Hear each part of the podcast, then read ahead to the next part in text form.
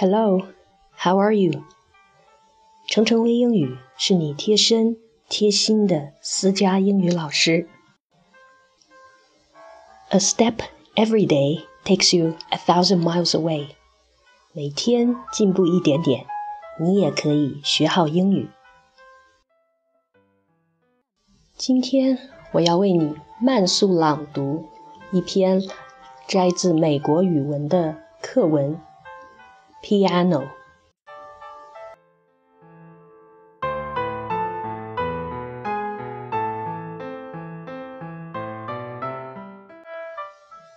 The piano is a musical instrument.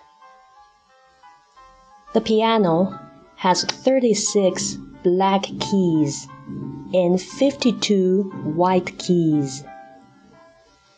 If people hit the keyboards with their fingers. Sound comes from the inside of the piano. What is a piano made of? It is made of maple wood for the body, strong steel for the piano strings, and basswood for the piano keys.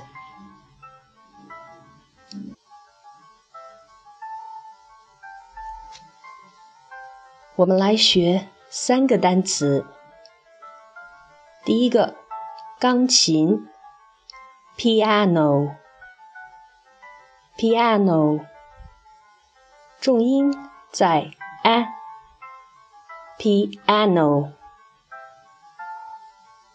第二个单词，琴键，key，key。注意尾音是长音的，e key。这个单词还有钥匙的意思。第三个单词，finger，finger。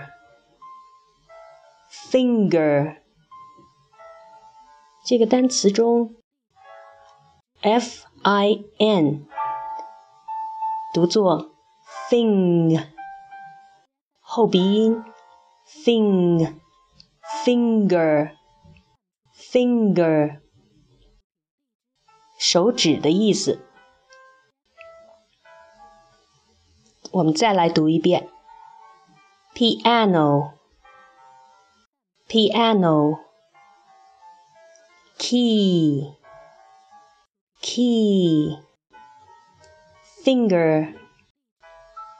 finger.